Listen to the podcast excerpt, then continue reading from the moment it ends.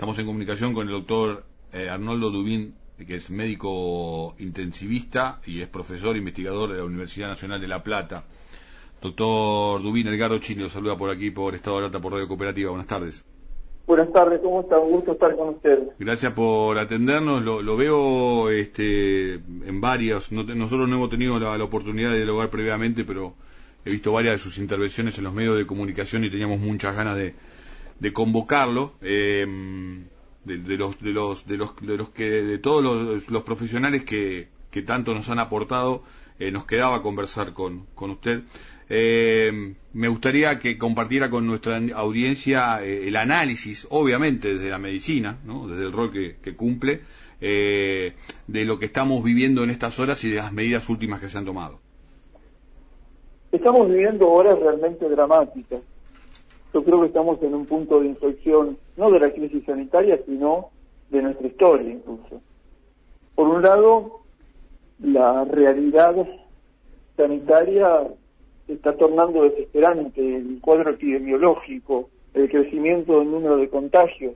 Estamos en valores que son elevadísimos. En la ciudad de Buenos Aires el número de contagios diarios es prácticamente el doble del que tuvimos durante el pico de la primera ola. Y lo más preocupante es la velocidad de ascenso de esos casos, porque esto es lo que permite que el sistema se sature. Y además, a diferencia de lo que ocurrió durante la primera ola, hasta recientemente no había medidas restrictivas efectivas. Y como contrapartida de todo esto, tenemos un sistema sanitario y particularmente una terapia intensiva, que es la última trinchera en la lucha contra la enfermedad, en la guerra contra la enfermedad porque estamos en guerra, que está más debilitado, que está más endeble que durante la primera ola. Y esto nos resulta de menos recursos físicos o tecnológicos, menos camas de terapia intensiva o respiradores. Este es el resultado de un agotamiento terminal que tenemos los trabajadores de la salud, los intensivistas, enfermeros, kinesiólogos y médicos, entre otros trabajadores profesionales y no profesionales que constituimos el equipo de terapia intensiva. ¿Agotamiento terminal? ¿Escuché bien? Sí, sí, sí. sí, La, la, la pandemia hizo estragos en nuestras filas, un montón de compañeros se contagiaron, algunos no han vuelto a trabajar, otros tristemente han fallecido. Algunos no quieren hacer más terapia intensiva. La carga de trabajo que tuvimos fue descomunal y el resultado lógico es que estamos exhaustos, agotados física y anímicamente. Mm. Y, y, esta fatiga no es simplemente un sentimiento desagradable con el que cargamos. La fatiga implica que nuestro rendimiento merma, Mm. Y esto no es otra cosa que el aumento de la mortalidad de los pacientes. Mm.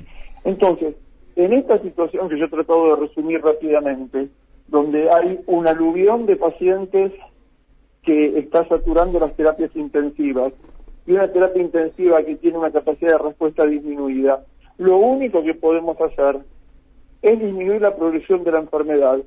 Y para esto también lo único que podemos hacer es limitar la circulación, implementar restricciones.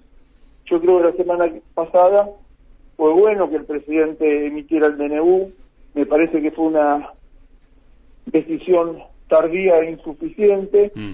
y, me parece que ahora hace una corrección, que para mi gusto sigue siendo insuficiente, pero eh, me parece que se avanza. Usted dice que las medidas deberían haber sido aún más terminantes, incluso con el tema de la presencialidad en las clases, que es eh, el gran contrapunto que hoy por hoy estamos viviendo, independientemente de, obviamente, aquellos sectores castigados muy fuertes desde el punto de vista económico, pero en todo caso se hacen los esfuerzos hasta donde se puede, en lo que tiene que ver con algunas compensaciones, no va a alcanzar, por supuesto que no va a alcanzar, van a engrosar la cantidad de indigencia, se va a engrosar la cantidad de pobres y, de locales cerrados y, de más pérdidas de fuentes de empleo, pero digo, eh, el foco parece estar puesto también en el tema de los chicos, ¿no? Y hasta qué punto el no ser contenido en las escuelas este, puede llegar a ser que ocupen más los espacios públicos eh, con menor contención justamente.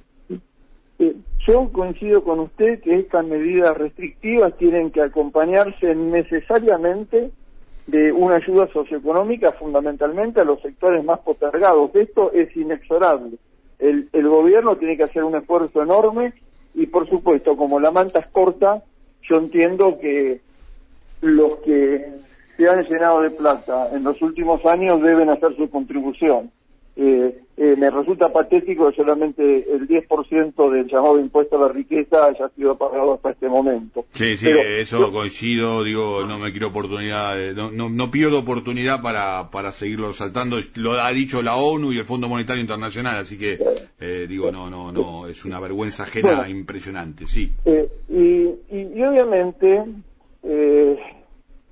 cerrar las escuelas es muy sensible en, realidad las escuelas en sí mismas, cuando las cosas se hacen bien y se respetan los protocolos, no son un poco importantes de contagios. El problema es todo lo que está alrededor. Nosotros vemos cotidianamente en los noticieros gente agolpándose eh, a la entrada y a la salida, eh, usando el barbijo incorrectamente. Hay una sensación de como que en la escuela la seguridad es buena, podemos reunirnos en la casa, total es la, la misma burbuja, y hay, hay una circulación vinculada a la escuela, el uso del transporte público que, que está cada vez más abarrotado. Y yo quiero enfatizar algo.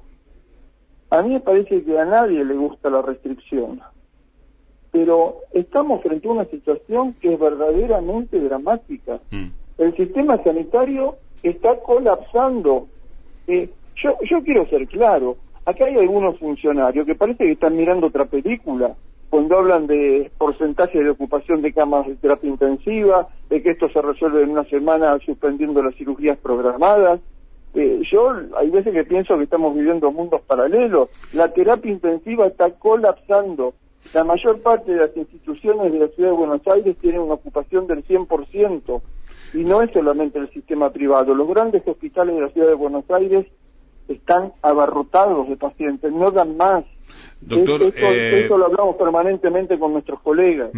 eh, nuestra intención incluso era, era convocarlo eh, más temprano en el día de hoy, nos, casi que nos estamos quedando escasos de tiempo. Yo le quiero, quiero consultarlo sobre una cuestión bien puntual que tiene que ver con la perspectiva porque creo, recién decía, intentaba eh, por ahí analizar esta, esta cuestión de lo que estamos viviendo, de la, los discursos y las posturas de los distintos gobiernos este, frente a esta situación y, y el corto plazo, el corto plazo, eh, digo, 60 días, eh, creo que vamos a tener que revisar este momento. Y la postura que cada uno ha tenido frente a, hasta esta situación. Concretamente pregunto, eh, ¿Cómo, cómo visualizan, cómo nos cree que nos vamos a, no por hacer futurismo, pero digo, en lo que tiene que ver con la posibilidad científica, empírica, digo, y lo que se conoce de lo que viene sucediendo en el mundo entero? ¿Qué nos, ¿Con qué país nos podemos encontrar en relación al COVID en los próximos 60 días? Yo creo que tenemos que mirarnos en el espejo cercano de Brasil, donde en este momento el sistema sanitario está colapsado los pacientes no pueden entrar a los hospitales, se van a las casas a morir. Se está usando oxígeno industrial porque el medicinal se terminó. No hay medicamentos sedantes para los pacientes que tienen ventilación mecánica. La mortalidad está aumentando de forma descomunal. Y no solamente colapsa el sistema sanitario, sino que los cementerios están saturados. Eso es lo que tenemos que evitar en la Argentina.